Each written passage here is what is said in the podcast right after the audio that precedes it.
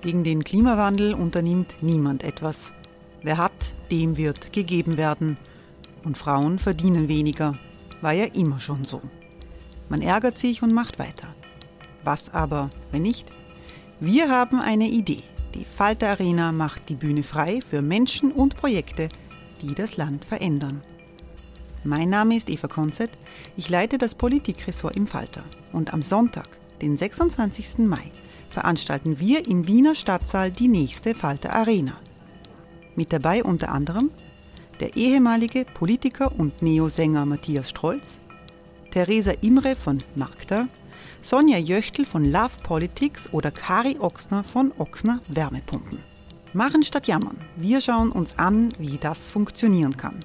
Kommen auch Sie vorbei. Alle Informationen und Tickets finden Sie unter falter.at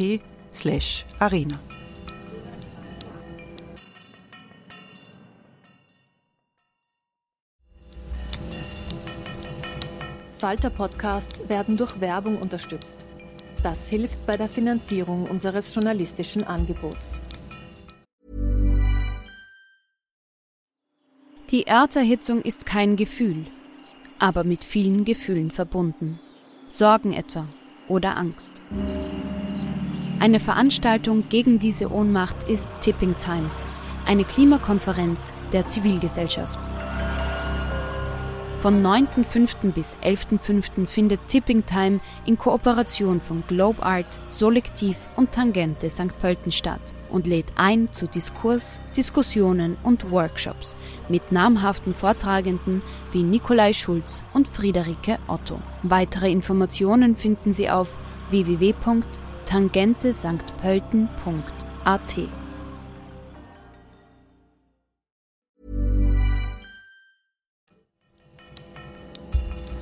Falter Radio, der Podcast mit Raimund Löw. Herzlich willkommen, meine Damen und Herren. Mein Name ist Florian Klenk. Ich bin der Chefredakteur des Falter und moderiere heute diesen Podcast anstelle von Raimund Löw, der mich gebeten hat, hier tätig zu werden, nicht zuletzt, weil ich als Auskunftsperson auch des Ibiza-Ausschusses auftreten durfte. Wir diskutieren heute vor der Sommerpause äh, dieses Kontrollgremiums darüber, was der Ibiza-Ausschuss eigentlich hervorgebracht hat. Es gibt ja Leute, die sagen, das Ganze sei nur ein Theater, ein Hickhack, eine Geldverschwendung. Die anderen sagen, es ist eines der wichtigsten Kontrollgremien der Zweiten Republik, weil hier angeblich Gesetzeskauf und Korruption aufgedeckt würde, aber auch äh, das Verhalten von Strafrechtsbehörden bei der Aufklärung des Ibiza-Falles. Ich darf heute eine sehr prominente Runde begrüßen, nämlich jene Abgeordneten, Abgeordneten, äh, die im Ibiza-Ausschuss den Auskunftspersonen Frage stellen, die die Staatsanwälte vernehmen, die die Glücksspielmanager vernommen haben, die Politiker befragen und die versuchen hier die Wahrheit zu rekonstruieren, um daraus politische Schlussfolgerungen zu treffen. Und ich darf herzlich begrüßen die Abgeordnete Stefanie Crisper von den NEOS. Herzlich äh, willkommen. Danke, dass Sie Zeit gefunden haben, auch im Urlaub, alle, glaube ich, äh, im Urlaub Zeit gefunden haben, hierher zu kommen in diesen, in diesen äh, Zoom-Raum. Ich darf begrüßen Nina Tomaselli von den Grünen. Äh, Nina Tomaselli hat da wahrscheinlich auch eine sehr schwierige Aufgabe, weil die Grünen ja früher sozusagen als die Kontrollpartei da waren, aber jetzt hier auch den Koalitionspartner äh, kritisieren und streng befragen dürfen. Ähm, ich begrüße Jan Kreiner, den Abgeordneten der SPÖ, der äh, in Schlagzeilen gemacht hat damit, dass er angeblich eine Wurstsemmel gemampft hat. Ob es wirklich eine Wurstsemmel war, wird er uns dann verraten. Ähm, und ich äh, darf begrüßen Christian Hafenecker, den Abgeordneten der Freiheitlichen Partei, der hier auch keine leichte Rolle hat, weil er ja auch die Rolle seiner eigenen Partei untersuchen muss. Und äh, nicht zuletzt äh, begrüße ich Klaus Fürlinger, der für die ÖVP im Urausschuss sitzt und dort die Fragen stellt. Herr Fürlinger, ich würde gerne bei Ihnen beginnen. Ähm, Sie sind Vertreter jener Partei, die in diesem Urschuss oft sehr hart kritisiert wird, sehr hart drangenommen wird. Äh, was haben Sie denn in diesem Urschuss über Ihre Partei gelernt, was Sie vorher noch nicht wussten? Und was haben Sie über die Republik gelernt, was Sie vorher noch nicht wussten? Also grundsätzlich war es einmal, äh, das erste Lehrstück war, ähm, es ist nicht so was Gerichtsähnliches. Ich bin ja als Anwalt und noch eher jüngerer Abgeordneter, der noch nicht so lange dabei ist, dort hineingegangen und hatte also die Erwartung eigentlich, dass das eher so was Gerichtsähnliches wird, so ein bisschen wie es Krakow zuletzt auch im Standard geschrieben hat, äh, dass da eben untersucht wird, dass Fragen gestellt werden und dass sozusagen von vorne dann seitens des Verfahrensrichters oder der Verfahrensrichterin gerichtet wird. Ähm, da sage ich, habe ich einmal dazugelernt, dass das im U-Ausschuss irgendwie nicht so ist. Das habe ich, hat mich teilweise ein wenig überrascht es ist doch relativ schnell ähm, sehr emotional in ein bisschen eine so Art parteipolitische ähm, Veranstaltung äh, fast ein bisschen eskaliert, muss man sagen. Ich sage nur, wenn die Frau Huber zum Beispiel zurückgetreten ist dort, weil es ja zu viel geworden ist da drinnen. Äh, ich denke, dass äh, das insgesamt äh, dem äh, Gremium des U-Ausschusses oder der Institution selber nicht gut getan hat. Äh, ich hoffe, dass wir wieder ein bisschen in ein sachlicheres Fahrwasser dann im Herbst hineinkommen. Äh, für mich war es ein Lernprozess äh, zu sehen, dass es also jetzt nicht pragmatisch untersuchend äh, abgehandelt wird, sondern äh, dass halt da doch mehr letztlich die Parteitaktik im Vordergrund steht, was mich persönlich etwas, sage ich, verwundert hat. Ich habe es mir anders erwartet. Frau Crisper, Sie sind angesprochen worden. Äh, es gibt von Ihnen den legendären Satz, Ihnen geht es da am, am, am Arsch. Sie, wenn ich das Protokoll richtig lese, meinten Sie damit nicht die Verfahrensanwältin, sondern das Setting, die Art der, der Befragungsführung oder der Verhandlungsführung. Was ist Ihnen denn am Arsch gegangen? Was hat Sie denn da so empört, dass Sie äh, etwas gesagt haben, was man eigentlich nicht hören dürfte? Ja, ich bin es gewöhnt, dass Auskunftspersonen äh, sich rauswinden. Ich bin aber nicht gewöhnt, dass wie der Bundeskanzler irrsinnig ausgewichen wird oder wie beim Finanzminister wir erleben durften, man sich multiple nicht erinnert an Geschehnisse der letzten Jahre und dass darüber dann lange diskutiert wird. Zermürbend waren nämlich diese Geschäftsordnungsdebatten auch über Entschlagungsrechte, die auch von Seiten des Vorsitzenden Sobotka überhaupt nicht effizient geführt wurden. Er hat auch nie zur Sache gerufen, wenn der Kanzler ausschweifend äh, hier Erklärungen abgab. Und demnach ist uns auch die Fragezeit abhanden gekommen. Und diese Ineffizienten sind sehr, sehr frustrierend. Plus äh, auch Kollege Fürlinger und Kollege Gerstl, die selbst sehr unsachlich agieren und mir auch in den Raum rufend, nämlich Kollege Fürlinger, vorwirft und hier unterstellt, zum Beispiel äh, Beihilfe zum Amtsmissbrauch begangen zu haben, weil ich Akten vorlege, die nicht aus dem U-Ausschuss ähm, ähm, bestand bestehen, kommen. Und dementsprechend muss ich dem Kollegen Fürlinger gleich replizieren, dass besonders er mir als sehr unsachlich hier ähm, vorgekommen ist die letzten Wochen und Monate und mir auch über eine UTS hat ausrichten lassen, wird mein Verhalten strafrechtlich prüfen lassen, als wäre die Staatsanwaltschaft der verlängerte Arm der ÖVP. Also demnach sind ja die Umstände vor Ort im Urausschuss zermürbend und das insbesondere aufgrund der ÖVP. Das hat, Sie, das hat Sie so geärgert. Was mich nur, gehen wir mal kurz in die, in die, versuchen wir auch jetzt die nächsten halben Stunde sozusagen diese Parteipolitik mal rauszulassen und einmal aus der Vogelperspektive zu betrachten, was ist denn der Wert dieses Urschusses? Was haben Sie denn, äh, Herr Abgeordneter Greiner, über die, über die Republik gelernt, was sie vorher nicht wussten? Was ist denn der Wert? Warum investiert der Steuerzahler Millionen in dieses Tribunal? Was, was ist für Sie herausgekommen? Prinzipiell ist es so, dass Untersuchungsausschüsse ähm, genauso wie das Parlament für sich selbst einfach große Transparenzmaschinen sind. Das heißt, es geht darum, jetzt nicht zu richten, wie der Kollege Vierlinger gesagt hat, sondern es geht darum, äh, Vorgänge transparent zu machen wie Verwaltung, wie Behörden funktionieren oder auch nicht funktionieren. Und das geht von ähm, Fragen wie zum Beispiel, funktioniert die Zusammenarbeit zwischen der Staatsanwaltschaft und der Polizei? Ähm, und es geht natürlich auch um die Frage, ob es hier äh, Fehlverhalten gibt von einzelnen Personen ähm, oder gar von ganzen Parteien oder Strukturen dahinter. Und Haben Sie darauf schon eine Antwort? Gibt es Fehlverhalten?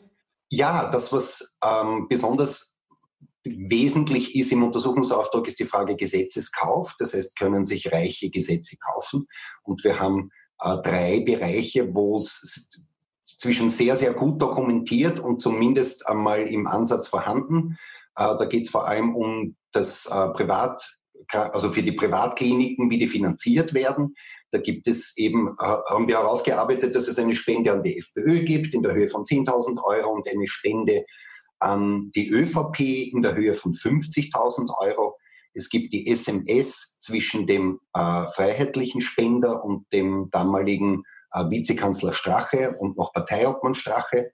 ähm, wo die Frage ist, welches Gesetz soll ich für dich ändern und dergleichen. Und auf der anderen Seite gibt es ein E-Mail von dem ÖVP-Spender, äh, wo er sagt, beiliegenden Gesetzestext habe ich mit Löger und Blümel abgestimmt. Ähm, und dieser Gesetzestext wird am Ende beschlossen und der bedeutet fünf Millionen mehr Geld für den ÖVP-Spender und circa eine Million für den FPÖ-Spender. Das ist gut dokumentiert. Ähm, das ist erschreckend. Der Kollege Fürlinger glaubt seinen Augen nicht und seinen Ohren nicht, was er hier hört. Dabei könnte er es in den Akten lesen. Äh, wenn er nicht gerade bösartige Presseaussendungen gegenüber äh, der Kollegin Crisp oder mir von sich geben würde. Kommen wir kurz, Herr Havenecker. Äh, der Urschuss ist ja nicht zuletzt auch äh, zustande gekommen, weil Ihr ehemaliger Parteichef Heinz-Christian Strache da in Ibiza äh, diese, diese schöne Party gefeiert hat. Ähm, was haben Sie denn sich so gedacht, wenn Sie da so in diesen Chats von Strache lesen und in den Chats von Gudenus, immerhin damals der Clubobmann Ihrer Fraktion, der Parteichef, ähm, wenn Sie sehen, wie viel Geld da auf Vereinskonten geflossen ist, welche Spesen Herr Strache da geschunden hat, äh, packt Sie da hin und wieder die Wut im Ausschuss, wenn Sie das lesen, oder haben Sie das äh, schon gewusst? Ja, ich würde nicht sagen, dass mir da die Wut packt. Grundsätzlich muss man sagen, dass die Vorfälle auf Ibiza für sich stehen und ich glaube, keines besonderen Kommentars mehr bedürfen. Ich bin auch froh, dass die zwei sofort damals ihre Konsequenzen gesetzt haben, als dieses Video bekannt geworden ist. Ähm, ja, und was äh, die Materialien jetzt im Untersuchungsausschuss betrifft, auch da packt mich nicht die Wut, sondern es ist eher so eine Art Fremdschämen. Auch wenn äh, diese Leute nicht mehr bei uns in der Partei sind. Aber selbstverständlich ist das keine Art und Weise, wie man, äh, und wir müssen jetzt natürlich abwarten, wie die Verfahren ausgehen und was die noch zutage fördern, die Anhängigen. Aber nichtsdestotrotz, wenn sich auch nur ein Bruchteil davon bewahrheitet, was man in diesen Unterlagen liest, äh, dann ist es auf jeden Fall nicht die Art und Weise, wie man als rechtlicher Parteichef vorgeht. Ja, und dann würde ich mich fremd schämen oder dann schäme ich mich auch fremd, wenn man das liest. Und äh, das ist überhaupt das, was man sozusagen das erste Mal gesehen hat, äh, wie man in den Akten natürlich einmal äh, ein bisschen gewühlt hat und geschaut hat, was da alles zutage kommt. Ja, das war ärgerlich und zum Fremdschämen. Was aber immer spannender ist, ist äh, die Aktenlieferung, die uns, Aktenlieferungen, die uns jede Woche erreichen, die bringen immer mehr zutage und das ist ja das Witzige dran, äh, von Dingen, die wir als Koalitionspartner der ÖVP damals nicht gewusst haben. Ja. Nur alleine, was der Glücksspielbereich ist, also dass hier Verhandlungen geführt worden sind, ohne den damals zuständigen Staatssekretär Fuchs mit einzubinden, ist schon ein starkes Stück und äh, ich denke mir fast, die Frau Tomaselli, der muss eh jetzt schon Angst und Bang werden, wenn sie weiß, wie die ÖVP mit Koalitionspartnern umgeht. Und vielleicht ziehen auch die Grünen schon ein Learning daraus, was alles passieren kann, wenn man mit der ÖVP verheiratet. Burroughs Furniture is built for the way you live. From ensuring easy assembly and disassembly to honoring highly requested new colors for their award-winning seating, they always have their customers in mind. Their modular seating is made out of durable materials to last and grow with you. And with Burrow, you always get fast, free shipping. Get up to 60% off during Burrow's Memorial Day sale at burrow.com slash ACAST. That's burrow.com slash ACAST. burrow.com slash ACAST. Frau Tomaselli, Sie sind mit der ÖVP in einer Koalition. Sie haben wahrscheinlich eine nicht leichte Rolle. Die Grünen, das waren immer die Aufdecker und auf einmal sitzen Sie dort und sind sozusagen müssen zwar zu, über eine Ära untersuchen, wo Sie nicht in der Regierung waren, aber immerhin gegen den Koalitionspartner. Äh, was haben Sie denn über Ihren Koalitionspartner gelernt, was Sie vorher nicht wussten? Äh, was ist denn für Sie rausgekommen bis jetzt? Ja, ich finde, dass dieser Untersuchungsausschuss ähm, sich vor allem durch zwei äh, Dinge auszeichnet. Das, ähm, das eine ist die Fülle eigentlich an Beweisen, die wir schon zutage gebracht haben und das erst, wir stehen ja erst am Anfang, wir haben erst zehn Befragungstage hinter uns von mindestens 42. Das ist das eine. Und das andere finde ich auch sehr wichtig, ist, was wir für einen Einblick bekommen.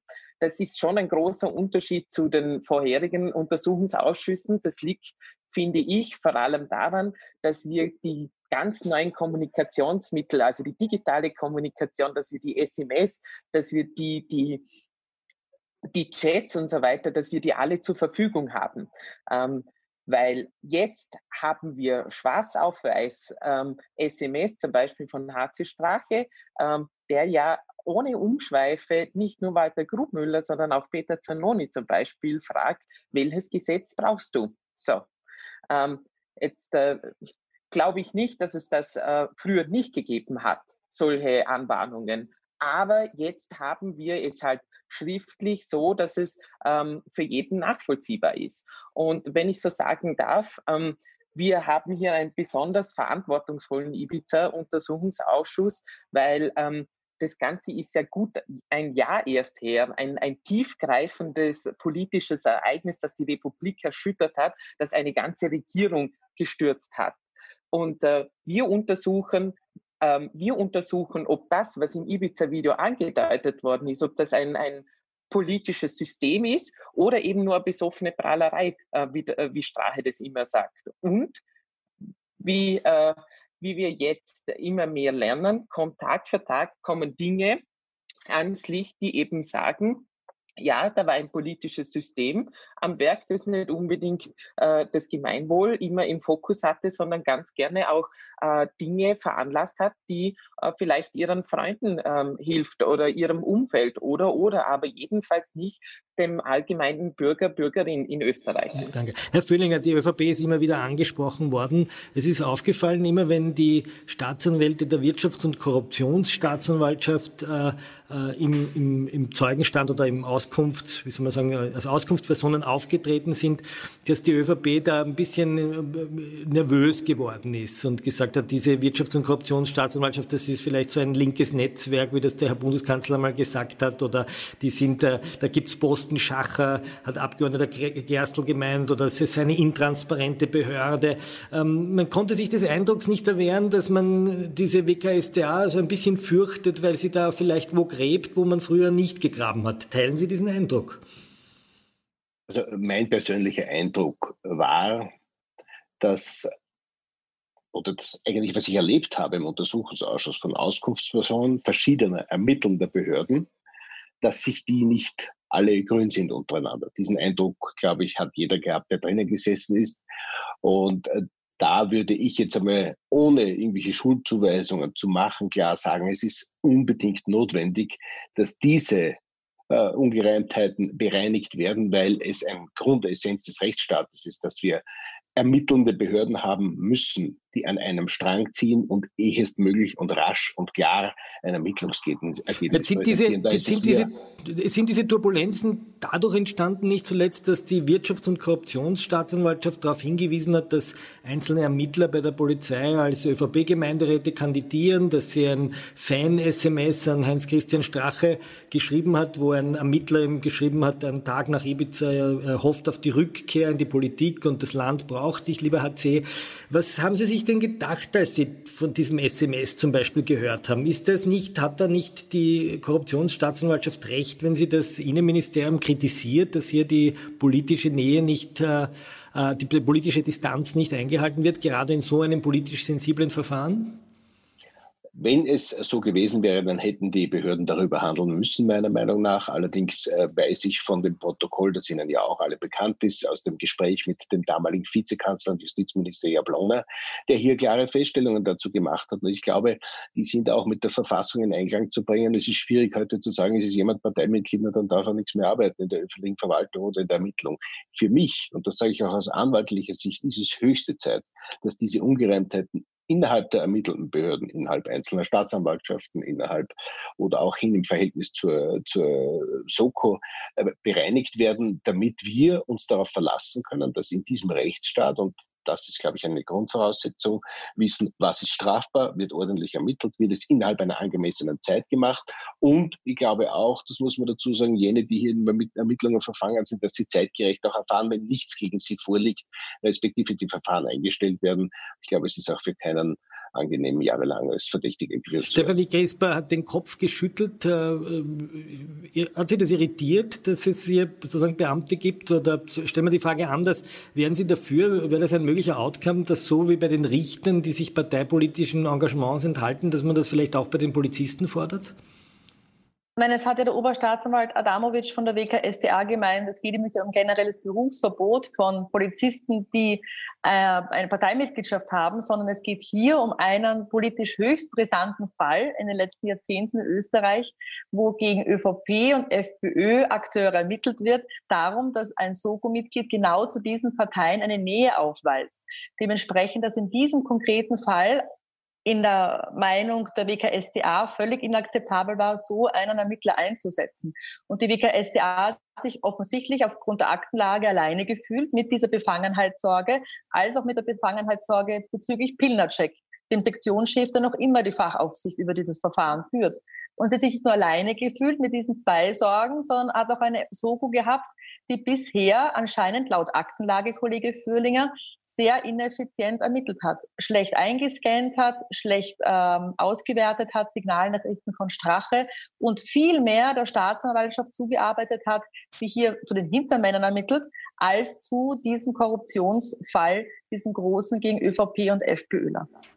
Herr Havenecker, äh, eine Frage an Sie. Sie haben dem Staatsanwalt Adamovic, das ist einer dieser Staatsanwälte, die jetzt gerade in der Casino-Causa ermitteln, äh, eine Frage, ich würde sagen, vielleicht aufgelegt oder er hat sie von Ihnen beantwortet, nämlich danach, dass es äh, Akten aus dem U-Ausschuss, angeblich Akten aus dem Bestand der ÖVP, an die Medien gespielt wurden. Ähm, haben Sie diesen Hinweis bekommen oder ist das ein Hinweis, der vom Staatsanwalt selbst gefunden wurde? Nein, ich möchte jetzt noch mal ganz kurz zu dem Vorhergesagten zurück und dann gleich zum Staatsanwalt. Also erstens, äh, was interessant ist, ist, ist gerade erklärt worden, ist, die Frau Tomaselli hat gesagt, das ist wunderbar, dass man jetzt in den SMS-Nachrichten vom HC Strache wühlen kann. Umso ärgerlicher ist es natürlich, dass die andere Seite fehlt. Das heißt, alle diese SMS mit Sebastian Kurz oder mit Gernot Blümel und weiteren Proponenten der ÖVP fehlen. Dann noch ein Wort zu diesem Ermittler, wo man gesagt hat, äh, der hat diese Nachricht an den Strache geschickt bitte weitermachen in der Politik, sinngemäß sowas in der Art. Auch da wissen wir heute, dass dieser ÖVP-Polizist hier ein Good Cop-Spiel gespielt hat. Das heißt, er hat ja selber ausgesagt, er wollte das Vertrauen zur Strache aufrechterhalten oder vielleicht sogar ausbauen. Und deswegen hat er ihm diese Nachricht geschickt. Fakt ist, dass genau dieser Ermittler jener war, der dann nicht in die ÖVP-Zentrale gegangen ist und nicht das Handy und den Laptop äh, jenes Mannes konfisziert und untersucht hat, äh, der ja in der Schredder-Affäre belastet wird. Ich möchte das nur zurechtdrücken. Es ist ein durch und durch ÖVP-Mann und nur das Die Schredder-Affäre vielleicht für die, die es nicht wissen, da ging es darum, dass Festplatten aus dem Bundeskanzleramt geschreddert wurden. Das Verfahren ist mittlerweile eingestellt. Ja. Wo der Herr Blümel gar nicht weiß, ob seine Laptop-Festplatte auch dabei war, weil er nicht weiß, ob er einen Laptop hatte. Nein, aber äh, zurück zum Staatsanwalt Adamovic. Es war sehr interessant und äh, mir ist eigentlich der Sachstandsbericht aufgefallen, und zwar das ist ein Bericht, der äh, seitens äh, des Bundeskriminalamtes angefertigt worden ist, wie die Zusammenarbeit mit den ermittelnden Behörden funktioniert. Und da gab es einen Abschnitt, der mir aufgefallen ist, und zwar der hat zehn Zeilen betroffen. Da ging es um die Staatsanwaltschaft Wien, der eher eine ÖVP-Nähe nachgesagt wird, ja, wo in zehn Seiten in höchsten Tönen die Staatsanwaltschaft Wien gelobt wird. Und dann gab es, und das ist mir aufgefallen, zehn Seiten richtigen Verriss von der Wirtschafts- und Korruptionsstaatsanwaltschaft. Also es liest sich wie ein Fanal, äh, wie wenn man über dieser, äh, über diese Ermittlungsbehörde wirklich den Stab brechen möchte. Und das war eigentlich der Grund, warum ich nachgefragt habe. Und deswegen habe ich den, den Vorstaatsanwalt Adamovic auch gefragt, äh, ob er dieses Schreiben kennt. Und da ist was Spannendes zutage getreten. Auch das interessant, wie in Österreich gearbeitet wird oder seitens der ÖVP gearbeitet wird. Dieses Papier ist offiziell gar nicht der Wirtschafts- und Korruptionsstaatsanwaltschaft zugegangen, äh, sondern es ist über einen dritten Weg äh, dorthin gekommen und da haben wir nicht schlecht gestaunt, äh, wie uns der Herr Oberstaatsanwalt Adamovic gesagt hat, äh, dass er dieses Papier über Medien kennt oder zumindest über einen anonymen, über eine anonyme Mitteilung, die an sie ergangen ist. Offensichtlich wurde ein Papier aus dem ÖVP-Aktenbestand, das eben diesen Sachstandsbericht umfasst, äh, an Medien weitergegeben und von den Medien weg muss es irgendwie auf anonymen Wege ähm, äh, den Weg zur Wirtschafts- und Korruptionsstaatsanwaltschaft gefunden haben. Und das, denke ich, ist schon eine Sache, die man wirklich diskutieren muss, wenn ermittelnde Behörden gegeneinander ermitteln, so kann man es ja fast sagen, oder sich gegenseitig begutachten, äh, wie schlecht die einen nicht arbeiten oder die anderen gut und sich das dann auch am Amtsweg nicht gegenseitig zukommen lassen.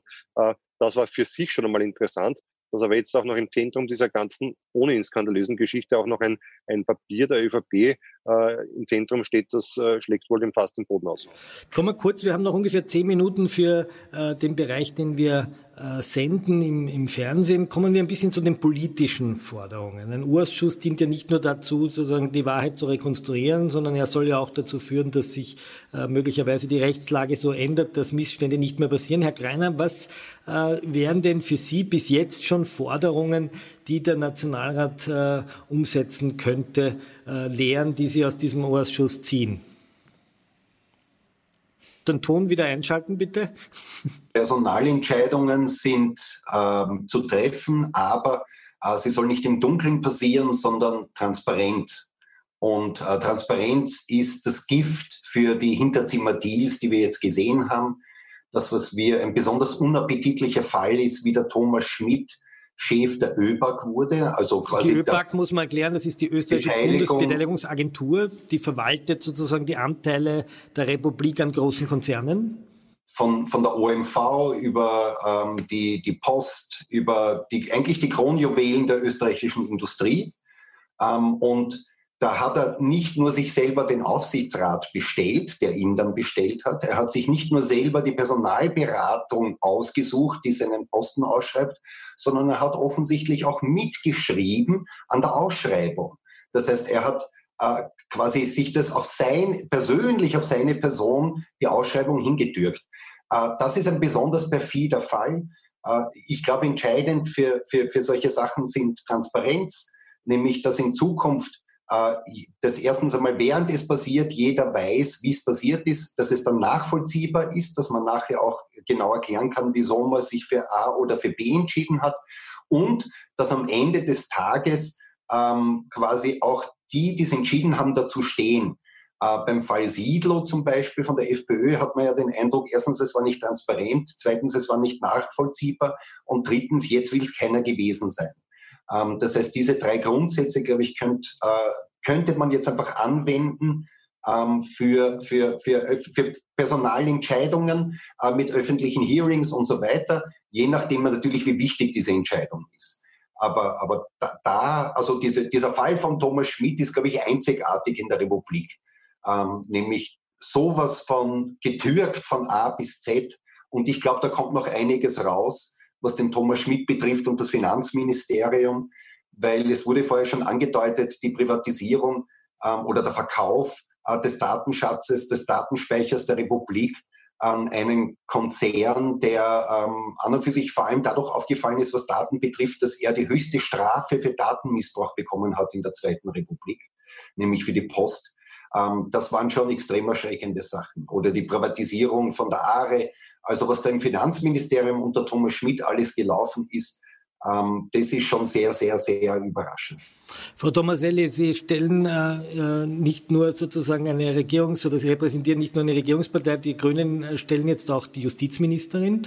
Äh, es war eine langjährige Forderung auch der Grünen, dass man die Korruptionsbehörden unabhängig stellt von politischen äh, Weisungen, auch von politischen Einflüssen. Ähm, Wäre das nicht ein Projekt äh, oder ein Outcome, sozusagen darüber wieder nachzudenken, dass Korruptionsbehörden befreit werden von den Zurufen oder von den Berichtspflichten von Sektionschefs oder von äh, Justizministern? Könnten Sie sich sowas vorstellen, gemeinsam mit dem Koalitionspartner, um hier wirklich eine unabhängige Ermittlungsbehörde äh, zu schaffen? Äh, auch die ÖVP hat ja im Urausschuss gemeint, man bräuchte, bräuchte neue Instrumente, um eine Unabhängigkeit äh, der Behörden zu gewährleisten. Ist sowas eine Idee? Also wir sind der Meinung, dass die, gerade wenn wir jetzt viel über die Wirtschafts- und Korruptionsstaatsanwaltschaft ähm, gesprochen haben, dass die mit Sicherheit nicht fehl, fehlerlos arbeitet. Das hat, äh, finde ich, auch äh, Staatsanwalt Adamovic ähm, selber ausgeführt im, im Untersuchungsausschuss. Ähm, aber grundsätzlich sind wir der Meinung, dass mit den Ressourcen denen die Wirtschafts- und, die die Wirtschafts- und Korruptionsstaatsanwaltschaft zur Verfügung hat, einen ausgezeichneten Job macht. Wenn man sich diese Aktenlage anschaut und, und die Fülle an Verfahren, die sie zu führen haben und was sie dort schon alles zutage gebracht haben, finden wir, dass das insgesamt ein sehr gutes Zeugnis ist. Ein altbekanntes Problem genau in diesem Bereich ist eben, die Ressourcenfrage und die WKSDR hat ähm, hat gar nicht so viele Ressourcen, wie man eigentlich äh, denken mag. Und deshalb war da einer der ersten Schritte auch von äh, Justizministerin Zadic, ähm, dort äh, Personal aufzustocken. Das finden wir schon sehr, das ist das eine Wesentliche. Und das Zweite, ähm, das möchte ich auch sagen, äh, so ganz grundsätzlich, was müssten die Lehren aus Ibiza sein. Ähm, wenn wir uns ähm, anschauen, um was es eigentlich im Ibiza-Video gegangen ist, dann war der Kern, ähm, wie Reiche und Wohlhabende versuchen, Einfluss zu nehmen auf Gesetze, auf das politische System, auf die Parteien. Da haben wir die Vereinskonstruktionen, die dubiosen, aber auch ganz offizielle ähm, Spenden. Und das, äh, das geht in unseren Augen einfach zu weit oder ging einfach viel zu weit, weil ähm, die Österreicherinnen und Österreicher und alle, die hier auch leben, müssen sich darauf verlassen können. Und das ist das Versprechen der Demokratie, dass jede Stimme gleich viel wert ist. Und das Problem ist, Menschen, die spenden, die wollen was. Da gibt es die einen, die, die haben, die wollen eine gute Idee unterstützen, aber es gibt auch jene, die wollen sich Einfluss äh, verschaffen. Das Problem ist die Unterscheidbarkeit und deshalb ähm, finden wir gerade im, im Parteienbereich, im Parteienfinanzierungsbereich, ähm, ist, haben wir noch Aufholbedarf in, in Österreich und da wollen wir von ganz unten auf der Liste ins europäische Topfeld äh, kommen und deshalb sind wir jetzt auch gerade daran äh, am Arbeiten, allen voran eben Alma Zadic, unsere Justizministerin, aber auch Vizekanzler Werner Kogler, dass wir ein Transparenzpaket äh, auf den Weg bringen, das sich äh, sozusagen äh, zeigen lassen kann und dass wir auch Vorbildfunktion haben nachher in ganz Europa, was, was diesen Bereich anbelangt. Das muss auch eine Lehre aus Ibiza sein. Das wäre sozusagen der positive Outcome. Äh, kommen wir noch zu einer dritten Runde, nämlich äh, das, was Sie noch von diesem Urausschuss erwarten. Es sind ja einzelne Auskunftspersonen, teilweise sehr mächtige Leute, sehr reiche Leute, Heidi Horten, äh, Johann Graf, äh, ähm, andere Leute nicht erschienen. Äh, können sich jetzt diese Leute einfach äh, von ihrer Pflicht drücken, äh, vor diesem Urschuss äh, zu erscheinen oder werden Sie die polizeilich vorführen lassen, Herr Abgeordneter Fürlinger? Was, was schlagen Sie da vor? Also als ich die äh, Liste der geladenen Personen äh, gesehen habe, habe ich äh, schon einmal grundsätzlich befürchtet, dass das Ganze ausufern wird. Wenn man jetzt einmal davon ausgeht, dass eine Parteispende per se bis voriges Jahr, bevor das neue Gesetz von FPÖ und SPÖ beschlossen worden ist, nichts Illegales war, gibt es meiner Meinung nach auch wenig Grund, jeden Spender vorzuladen ich muss das einmal, außer man geht davon aus, dass eine Spende für die ÖVP per se schon etwas Kriminelles ist. Aber warum äh, wurde denn die Spende so gestückelt? Aber Herr Füllinger, eine Ladung in den Untersuchungsausschuss bedeutet ja nicht, dass die Person kriminell war.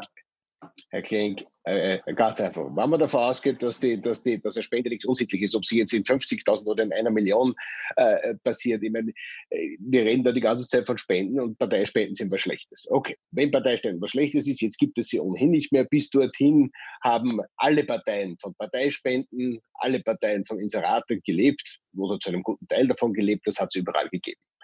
Aber es heißt nicht, dass wenn jemand einer Partei spendet, dass er dann dafür ein Gesetz bekommt.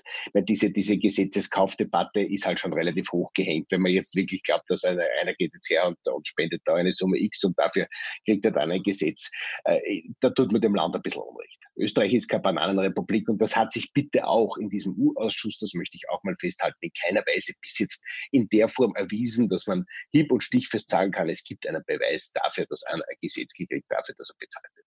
Also Jetzt das, der, die äh, Abgeordnete Grisper wischt, die Abgeordnete Grisper naja, wischt schon die Schweißperlen von der Stirn. Na, Herr Klenk, das verstehe ich auch. Es hat ja jeder, es macht sicher jeder seine eigene Wahrnehmung. Mit, mit dem Ausschuss ist es ein bisschen zum Teil so, äh, wenn ich, je weniger ich rausfordere, wenn ich aus nichts viel machen muss, ist, das ist man natürlich gefordert und, und äh, hyperventiliert die Frau Grisper auch, wenn sie das hört. Aber, aber juristisch gesehen, wenn Sie da irgendwo einen Beweis in dem Sinn in der Hand haben wollen, dass es einen Gesetzeskauf gegeben hat, werden Sie wahrscheinlich allalong scheitern. Äh, schön wäre es, wenn es durchs Gericht herauskommt. Eins möchte ich dazu sagen, ich bin in einem Punkt bestärkt worden. Bevor ich angefangen habe als Abgeordneter, habe ich mir immer gedacht, lasst bitte doch zuerst die Gerichte arbeiten, bevor man dann eine politische Aufklärung macht.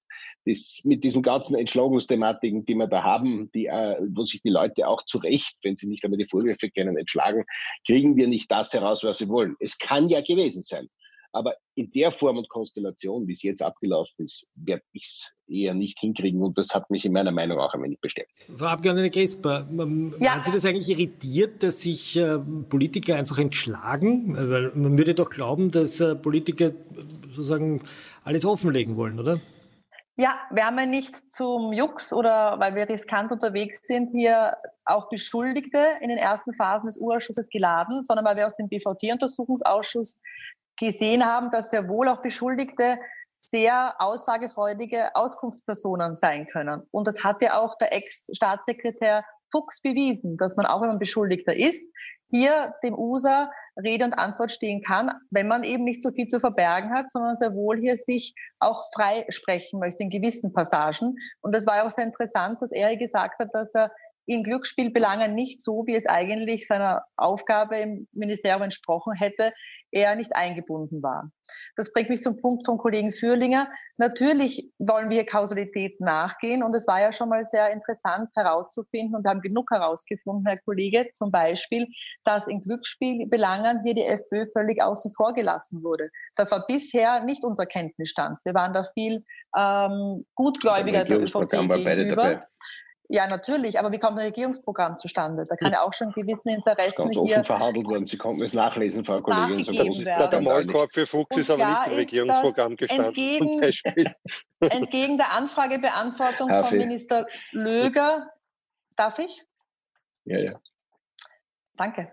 Entgegen der Anfragebeantwortung von Minister Löger mich, äh, die anscheinend faktenwidrig war, war hier äh, Staatssekretär Fuchs nicht eingebunden. Und das zeigt für uns, dass die ÖVP hier viel mehr die Interessensnomatik umsetzen wollte durch eine Liberalisierung, die die Novomatik seit langem will, als die FPÖ zum Beispiel. Und auch bei FPÖ, Herr Kollege Fürlinger, ich bin nicht auf einem Augen blind, haben wir viel herausgefunden. Wir Neos zum Beispiel, dass Gudenus stiller Gesellschafter bei einer GmbH von Chunk war und so über ein anderes Institut für Sicherheitspolitik von Chunk hier über die Novomatik Geld an Gudenus hätte äh, fließen können. Und Wenn ich das vielleicht Sprache, erklären darf, das Institut für Sicherheitspolitik ist ein Verein, der 200.000 Euro von der Novomatik erhalten hat und dieser Verein hat sozusagen eigentlich äh, sehr viel Geld an den Abgeordneten Chunk ausgeschüttet in Form von Büromiete, in Form von Honoraren, also eigentlich eine Form von äh, Bezahlung eines Abgeordneten. Hafenecker, wie ist denn das eigentlich, wenn Sie das so mitkriegen, dass äh, Ihr Sitznachbar im Blauen Club da von der Novomatik im Monat ein paar tausend Euro bekommt? Hat Sie das geärgert? Naja, er sitzt erstens einmal nicht mehr neben mir, weil er nicht mehr im Nationalrat ist, aber grundsätzlich natürlich, wenn man liest, wofür Aufwendungen getätigt werden oder ausbezahlt werden, ja, äh, dann fragt man sich schon manchmal, ob das irgendwie nachvollziehbar ist. Da brauchen wir nicht drüber diskutieren. Aber ich möchte jetzt nur ganz kurz zurück äh, zu zwei Dingen, die die äh, Frau Kollegin Tomaselli gesagt hat. Sie hat gesagt, also man muss unbedingt Österreich zu einem neuen, megatransparenten Land machen. Ja, selbstverständlich. Das sollte unser Anspruch stein, äh, sein. Aber ich möchte auch nicht von der Frau Tomaselli hören, äh, dass wir da irgendwie im Ranking in Europa ganz hinten sind. Ich meine, da gibt es Länder wie Bulgarien und Rumänien, wo es andere Probleme gibt. Und ich glaube, wir sollten uns jetzt selber dauernd Asche aufs Haupt leeren. Ja. Und gerade wenn die Grünen mit der Transparenz äh, Geschichte herumwacheln, dann möchte ich in Erinnerung rufen, man sollte mal durchschauen, wie der Herr van der Bellen seinen Wahlkampf finanziert hat und wer dort groß gespendet hat, erstens. Und zweitens, worüber die Frau Tomaseli überhaupt noch nichts gesagt hat und wo man auch irgendwie nicht besonders an Aufklärung interessiert ist, ist die ganze Causa Chorherr. Ja. Ich würde gerne mal in den SMS vom Herrn Chorherr ein bisschen nachstellen und schauen, was er mit seinen grünen Freunden und seinen komischen Entwicklungshilfevereinen alles veranstaltet hat. Also auch das wäre spannend und da sollte man auch äh, mit beiden Augen offen durchs Leben gehen und nicht immer nur das rechte Auge offen lassen. Es ist auch jetzt haben Sie mich neugierig gemacht, wer, wer, hat denn den Wahlkampf vom Bundespräsidenten finanziert? Wissen Sie da ja, etwas, diese, was wir noch nicht die, diese Geschichte, diese Geschichte mit Personenkomitee. Ja, jetzt kann man sagen, dass äh, genauso wie es mit den Parteispenden von früher, wie der Kollege Füllinger gesagt hat, wie das damals geltendes Recht war, ob man jetzt stückelt oder nicht, das äh, mag eine Frage der Optik sein, keine Frage, weil es war per se nicht verboten. Ja. Äh, und genauso muss man aber in weiterer Folge diese ganzen Personenkomitees hinterfragen. Ja. Dann mache ich halt eben keine Partei, dann gibt es Personenkomitees oder sonstiges. Ja. Es gibt immer wieder Möglichkeiten. Auch der Kollege Blümel zum Beispiel hat sich in Wien äh, ganz tadellos über Personenkomitees finanziert. Ja. Also ich glaube, auch diese Geschichte gehört dann mit aufgearbeitet. Und wenn man halt dann irgendwie äh, die, die Wahlkampf-Rallies fährt, so wie es der Van der Bellen gemacht hat, wie es der Bundespräsident gemacht hat, dann muss man das schon auch ein bisschen mit einbeziehen. Und auch wie die Grünen wieder ins Parlament wollten, wo sie jetzt Gott sei Dank wieder angelangt sind, auch da haben sie Spenden gesammelt. Also grundsätzlich äh, würde ich auch sagen, man soll jetzt spenden und die FPÖ ist übrigens eine Partei, die am wenigsten von Spenden profitiert, das sei auch noch hier gesagt. Ähm, aber im Grunde aber die FPÖ hat es immer wieder sozusagen im, im, in der Tasche bekommen. Ne? Das ist, war immer wieder, Florian Schäuber, der Kabarettist, nennt es immer die Partei des Taschengelds. Ja, das ist das ist äh, sehr lustig, wenn es der Kabarettist sagt und deswegen nicht strafbar, aber ich würde mit solchen äh, Vorwürfen trotzdem aufpassen, bis es rechtlich auch bewiesen ist. Für mich gilt da die Unschuldsvermutung auch, äh, auch, auch wenn wir die ganzen Umstände, die zumindest kolportiert, kolportiert werden, nicht gefallen. Unschuldsvermutung muss in dem Land auch noch geben. Ja, das würde ich auch einmal einfordern.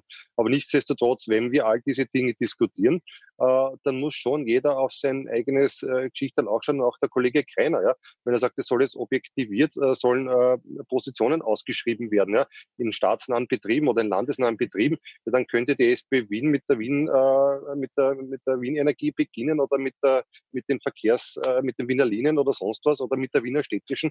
Also überall gibt es und das ist vielleicht auch ein keinen Sinn oder einen, einen Ausfluss aus dem Ausschuss. Es gibt überall Ausflüsse aus der Politik, wo Personalbesetzungen stattfinden und diese Objektivierung, von der sind wir, wenn wir uns ehrlich sind, meilenweit entfernt. Auch die Grünen. Wenn ich mir die Grünen anschaue, wie die im Verkehrsministerium herumfuhrwerken, ja, dann hat das doch alles nichts damit zu tun, dass irgendwo was ausgeschrieben wird, sondern wird ideologisch drüber gefahren. Also all das sind Punkte, äh, die man sich anschauen muss und, und, und da hat jeder, sein, Kritik, äh, da hat jeder seine eigene äh, Geschichte aufzuarbeiten. Und, und, und na, Arbeiten wir es kurz durch, Jan Greiner. Wir, wir, wir, sollten auch auf uns selber ja. schauen, das möchte, ich, das möchte ich damit sagen. Jan Greiner, die, die Kritik an der SPÖ ist vielleicht nicht ganz unberechtigt. Also ich nehme an, in Wien hat man es wahrscheinlich als äh, ÖVP-Politiker schwerer, an eine Stelle im Wiener Magistrat zu kommen. Ist an der Kritik nicht was dran von Christian Hafenecker, dass man sozusagen im, im roten Wien auch ein entsprechendes Parteibuch braucht, um an eine Position zu kommen? Hat er da nicht einen Punkt? Entschuldigung, der Kollege, der Kollege Fürlinger war schon dran mit dem, äh, mit dem Schmidt-Finanzministerium. Ich meine, das ist ja auch äh, nur. Das, Lass mal kurz den, dass man nicht kurz den Abgeordneten Greiner zu Wort kommen lassen. Ich glaube, dass ein Politiker überhaupt nirgends Beamter werden sollte, sondern der soll einfach Politiker sein. Ähm, ich, wenn ich das richtig gehört habe, hat der Finanzstadtrat in Wien ausdrücklich gesagt, dass er sich Hearings für wichtige äh, öffentliche Personalentscheidungen gut vorstellen kann. Ähm, ich würde mich freuen, wenn das einmal von der ÖVP-Seite auch jemand sagen würde. Äh, und wenn man das einfach durchführen würde und gar nicht viel darüber redet und mit dem Finger aufeinander zeigt ich glaube, das, was halt wesentlich im Untersuchungsausschuss schon auch herausgekommen ist, äh, wenn wir jetzt reden von Graf und welche Personen kommen noch, ist äh, dieser ÖVP-Novomatic-Deal. Wir wissen ja alle aus den Medien, dass vermutet wurde, ein FPÖ-Novomatic-Deal mit der Bestellung von Siedlo. Ähm, das ist aber passiert im Frühjahr 2019. Ähm, das, was wir nur in den Akten sehen, ist, dass bereits im ersten Halbjahr 2018 ein ÖVP-Novomatic-Deal beginnt, äh, wo der Deal relativ einfach beschrieben ist. Die Novomatic unterstützt die ÖVP-Kandidaten für den Casinos-Aufsichtsrat und in weiterer Folge natürlich Vorstand. Ähm, und auf der anderen Seite bereitet die ÖVP im Finanzministerium ein Glücksspielgesetz vor, äh, das sich wie, der Wunschzettel von der Novomatic äh, liest. Äh, interessanterweise steht kein einziger dieser Punkte im Regierungsprogramm, nämlich Wiedereinführen von kleinen Glücksspielen, zum Beispiel in Wien, ähm, zusätzliche Online-Lizenzen ähm, und das Ausschreiben von drei Lizenzen Richtung Novomatic. Das ist in der Vorbereitung des Finanzministeriums und das, was wir hier einfach sehen, ist einfach ein ÖVP-Novomatic-Deal und bereits lange bevor der Siedlo auf der Bildfläche erscheint und die FPÖ. Das soll die Bestellung von Siedlo jetzt nicht schönreden, ähm, aber es zeigt, dass in Wahrheit hier im Hintergrund die ÖVP schon lange davor die Fäden gezogen hat, ähm, nämlich bei der Bestellung des Casinos Aufsichtsrates, wo ja die ÖVP-Granten drin sitzen, und auf der anderen Seite für die Novomatik hier eine, ein Gesetz vorbereitet hat, das nicht beschlossen wurde, wie vieles andere auch, wie zum Beispiel bei der Finanzmarktaufsicht, weil dieses Ibiza-Video dazwischen kam und damit die Regierung äh, gescheitert ist und diese Sachen nicht mehr beschlossen werden konnten. Da freuen sich jetzt alle Wienerinnen und Wiener, äh, dass diese ähm, diese, diese Casino, diese, diese Zwarer-Hitteln oder Zehner-Hitteln oder 50er-Hitteln oder was das auch immer sind, auf jeden Fall, dass in den, in den Gassen in Wien äh, nicht wieder diese Automaten-Casinos zurückkehren. Kommen wir kurz zu den Casinos aus. Der Herr Fürlinger, Herr Greiner, was aufgefallen ist, ist, dass äh, ähm, ehemalige Politiker ihrer Parteien, Frau Glatz-Kremser oder auch Herr Hoscher, SPÖ-Abgeordneter, dort äh, sehr gut dotierte Positionen bekommen haben, dass für einen Wechsel zum Beispiel von Frau Glatz-Kremser, die war immerhin stellvertretende ÖVP-Chefin, äh, Abfertigungen gezahlt werden, dass sie vom Finanzvorstand in den, äh, in den Vorstandsposten wechselt. Ähm, wie kann man das eigentlich den Leuten erklären? Wie kann man auch jetzt zum Beispiel den Casinos-Mitarbeitern erklären, die ja jetzt massiv abgebaut werden in der Krise, dass das Management, das sozusagen direkt aus der Politik kommt, äh, Hunderttausende, ja Millionen im Jahr verdient äh, und äh, sich dann auch noch, wie Herr Hoscher, 600.000 Euro für den Urlaub abfertigen lässt, dann nicht erscheint vor dem Urschuss. Wie erklären Sie das eigentlich Ihrer Wählerschaft? Vielleicht zuerst die Frage an Herrn Fürlinger und dann an Herrn Kreiner und dann kommen wir zu Frau Tomaselli, äh, um, weil wir müssen noch auf den äh, Van der Bellen-Wahlkampf eingehen. Also über die Höhe von Verträgen, die in solchen Vorstandsebenen geschlossen wird, kann man immer diskutieren. Man kann äh, zu jeder Zeit die Nettdebatte führen. Man kann fragen, ob es gerechtfertigt ist oder nicht. Das ist der eine Teil. Aber das zweite ist, und da möchte ich schon zu Frau Glatz-Kremser sagen, die ist ja nicht dort in den Vorstand gekommen, weil sie ÖVP-Mitglied ist oder weil sie einmal eine kurze Zeit stellvertretende Bundesvorsitzende war. Ich glaube, das war sie zwei Jahre, sondern die hat lange dort gearbeitet, war im Vorstand und ihre fachliche Expertise und Qualifikation ist über jeden Zweifel haben. Darum hat sie diesen Job dort. Herr Greiner, was, was denken Sie sich, wenn Sie so lesen, dass Ihr ehemaliger Kollege im Nationalrat, der Herr Holscher, 600.000 Euro dafür kriegt, dass er seinen Urlaub nicht äh, verbraucht hat? Ich habe überhaupt kein Verständnis, dass es Menschen gibt, die in einem Jahr mehr Geld verdienen als andere im Leben. Ähm, das zeigt nur, wie verrückt bei uns teilweise Gehälter sind, weil natürlich niemand in einem Jahr äh, so viel Werte schafft oder so, so fleißig ist, wie, wie der durchschnittliche Österreicher oder die durchschnittliche Österreicherin in einem ganzen Arbeitsleben. Diese Gehälter sind absurd hoch. Für alle vollkommen wurscht, ob die bei einer Partei sind oder nicht bei einer Partei sind oder mal waren oder was auch immer. Ähm, das, was sich in der Tat zeigt ähm, bei Hoscher und bei äh, Glatz-Kremsner, ist, dass beide im Unternehmen aufgestiegen sind, jahrelang im Unternehmen waren ähm, und dann eben über Karriere gemacht haben im Unternehmen und am Schluss im Vorstand waren und äh, beide zumindest zeitweise politisch tätig waren. Ähm, das ist eine Parallele, das ist der große Unterschied zu Siedler, äh, weil der eben niemals in einem Glücksspielunternehmen gearbeitet hat davor äh, und niemals in einem Unternehmen vergleichbarer Größe oder eines ähnlichen Geschäftsbetriebes, also das, was an und für sich das Gesetz vorschreibt, was er hätte tun sollen.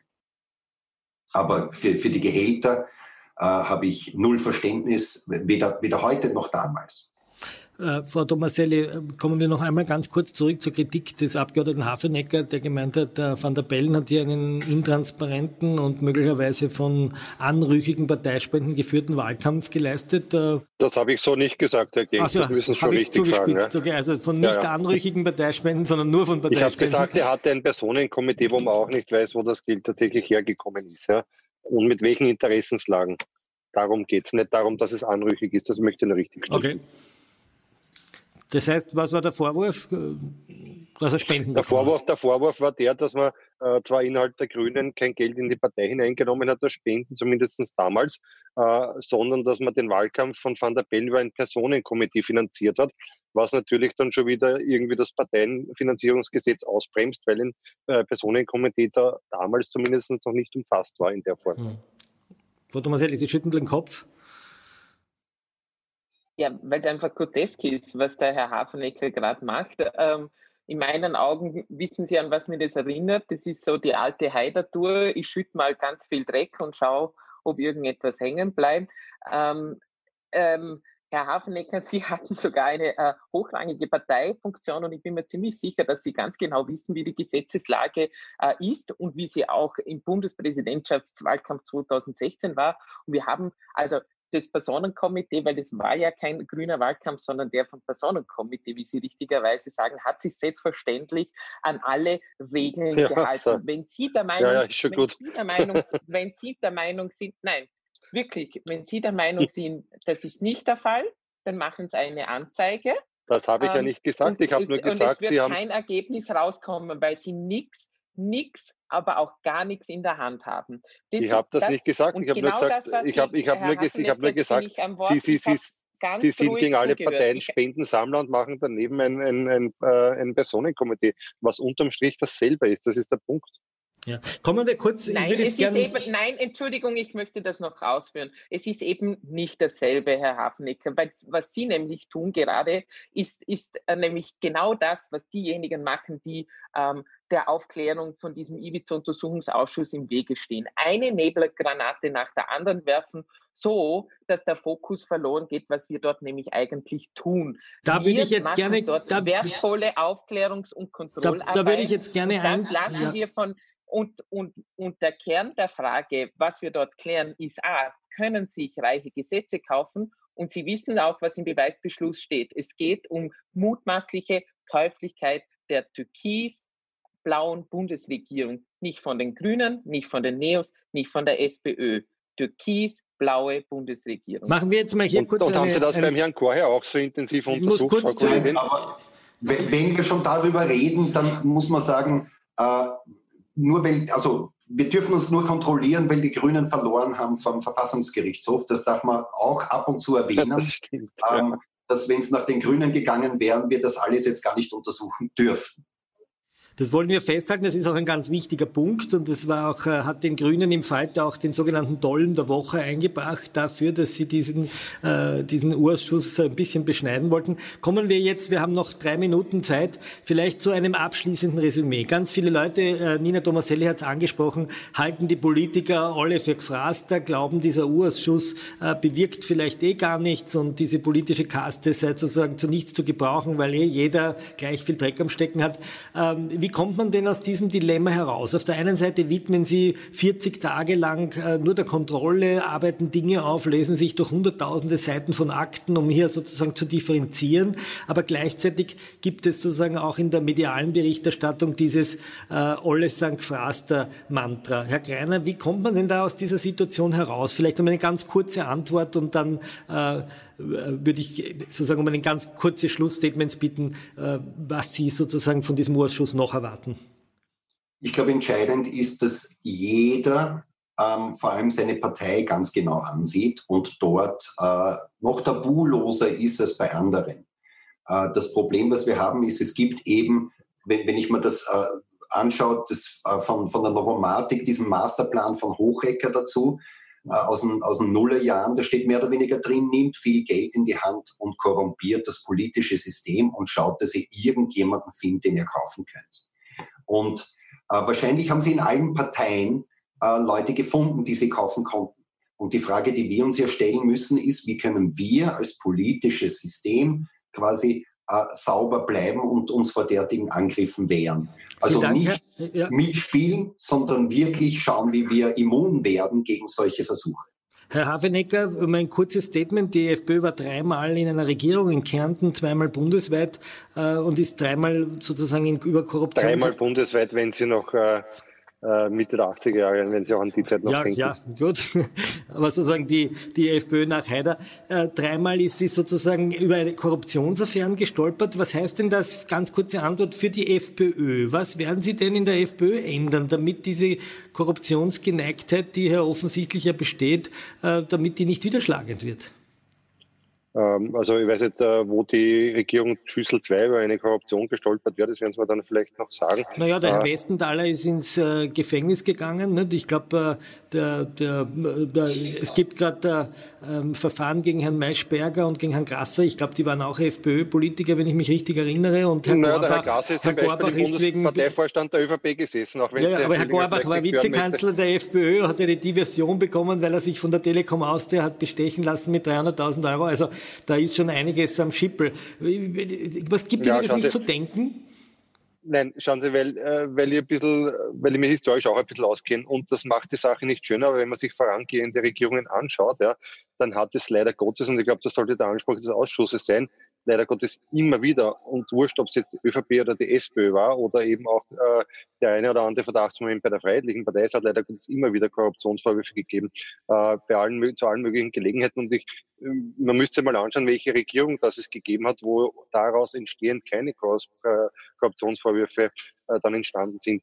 Grundsätzlich. Äh, dass es bei der FPÖ passiert und jetzt sind wir beim Thema äh, oder möglicherweise passiert ist, ja, das macht die Sache für uns nicht schöner und man kann nicht äh, nur mit dem Finger auf die anderen Seiten sagen, die haben bitte auch genommen, sondern grundsätzlich sollte dieser Ausschuss da, dazu da sein, dass man mal unter dem Licht der Öffentlichkeit einfach sich überlegt, wie man tut.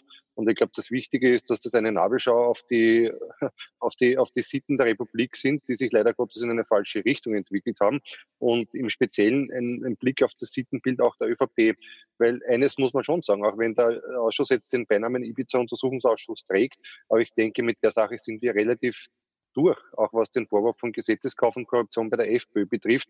Äh, das lese ich daraus ab, dass äh, keine Auskunftspersonen mehr äh, von unserer Seite geladen sind, sondern dass sich das ganze Ding in eine andere Richtung hin verlagert hat. Und wenn man sich anschaut, was im Finanzministerium der ÖVP passiert ist, im ÖVP geführten Finanzministerium mit dem Herrn Schmidt, äh, was dort das Projekt Edelstein war, wie dieser ganze Immobiliendeal abgelaufen ist und so weiter, dann wird das wohl den Scheinwerfer eher dorthin lenken, Insgesamt hoffe ich aber, dass wir den Ausschuss dazu verwenden können, einfach einmal wirklich diese Nabelschau abzuschließen, daraus unsere Lehren und unsere Konsequenzen ziehen und auch eines.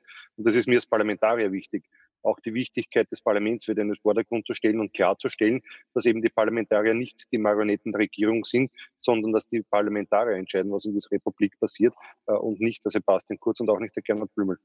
Herr Föhninger, stimmen Sie dem zu, dass Sie keine Marionette des äh, Sebastian Kurz äh, sind und äh, das Parlament ja kritischer wird? Äh, ähm, und die zweite Frage vielleicht zum Abschluss, die würde ich noch gern reinbringen. Es gab sozusagen letztlich auch von Seiten des Verfahrensrichters Kritik an dem Ausschussvorsitzenden Sobotka, der hier sozusagen die äh, Finanzierung von politnahen Instituten durch die Glücksspielindustrie untersuchen soll, aber selbst zu einem Institut vorsitzt, das äh, Spenden oder Inserate von der Novomatic bekommen hat. Ist das nicht zumindest eine Anscheinsbefangenheit?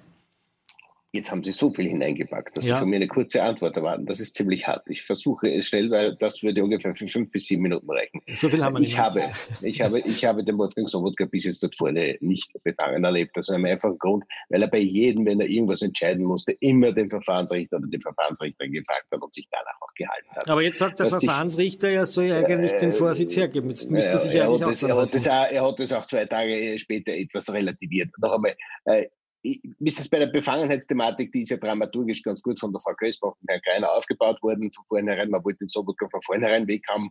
Äh, Wenn es um Befangenheiten geht, weil es Thema des U-Ausschusses sind, Herr, Herr Klenk, Novomatic ist ein Thema des U-Ausschusses. Jetzt kann ich ganz äh, tagsfrei argumentieren, der Herr Haselsteiner war auch zentral in dieser Botschaft drin, der hat, glaube ich, das äh, Start-up Neos mit zwei Millionen Euro über sechs Jahre finanziert, da sagt kein Mensch irgendetwas. Es ist auch okay, weil es legal ist, aber dass dann wegen 14.000 Euro Inserate über fünf Jahre in einem Institut, wo der so äh, Funktionär irgendwo ist, äh, daraus der große Skandal gemacht hat, das legt halt wieder nahe, dass nicht für alle die gleichen Rechte gelten.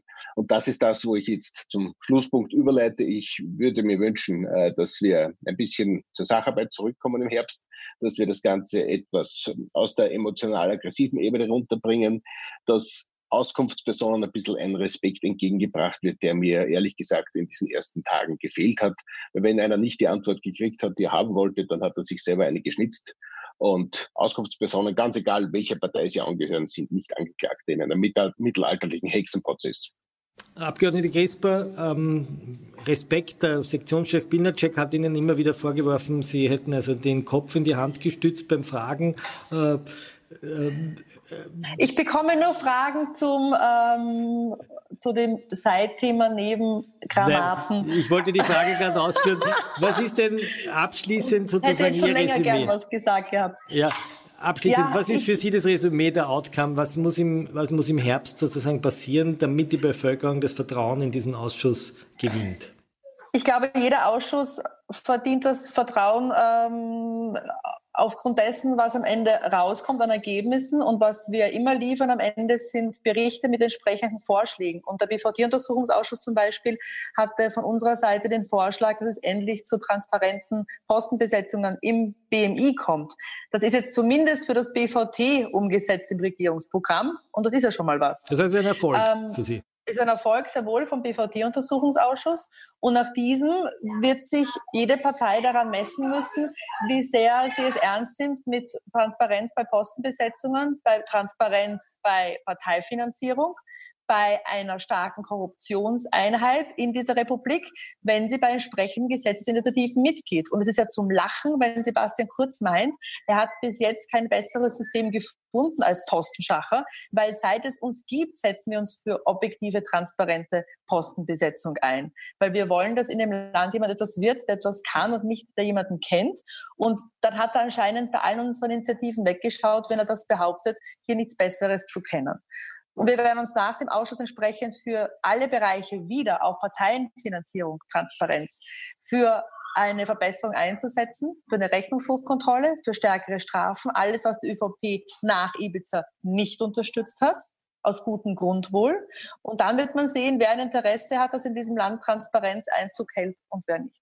Das waren schöne Worte zum Abschluss. Wir kommen jetzt zu einem Ende. Ich danke Ihnen herzlich, dass Sie von Ihrer Urlaubszeit eine Stunde abgezwickt haben für diesen äh, Podcast, für diese Sendung. Äh, ich danke Ihnen, dass Sie zugehört haben. Der Nationalrat ist nicht nur ein Gesetzgebungsorgan, er ist auch ein Kontrollorgan und wir schauen gerne zu, wie die Regierung äh, kontrolliert wird. Auch der Falter kontrolliert die Regierung. Wenn Sie unsere Arbeit unterstützen wollen, nehmen Sie sich ein Abo. Dieses Abo finanziert auch diesen Podcast, der gratis ist für Sie. Unter abo.falter.at können Sie unsere Arbeit unterstützen. Ich danke Ihnen fürs Zuhören, ich danke Ihnen fürs Kommen. Ich darf vielleicht am Schluss noch ein Geheimnis lüften. Die Wurstsemmel, über die sich Sektionschef Bilnacek beschwert hat, dass sie gemampft werde, war in Wirklichkeit ein Käsebrötchen und es wurde nicht vom Abgeordneten Greiner gegessen während der Befragung, sondern still im Hintergrund. Also auch das haben wir aufklären können. Ich danke Ihnen fürs Kommen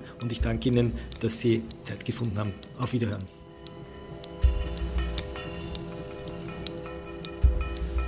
Sie hörten das Falterradio, den Podcast mit Raimund Löw.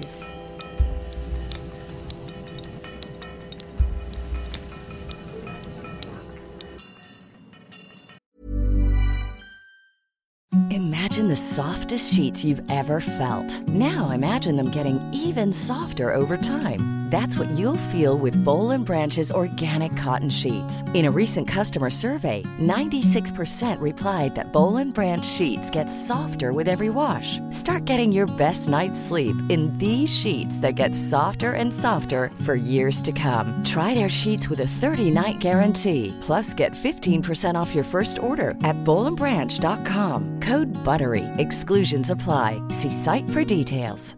A lot can happen in three years, like a chatbot may be your new best friend. But what won't change? Needing health insurance. United Healthcare Tri Term Medical Plans, underwritten by Golden Rule Insurance Company, offer flexible, budget friendly coverage that lasts nearly three years in some states. Learn more at uh1.com.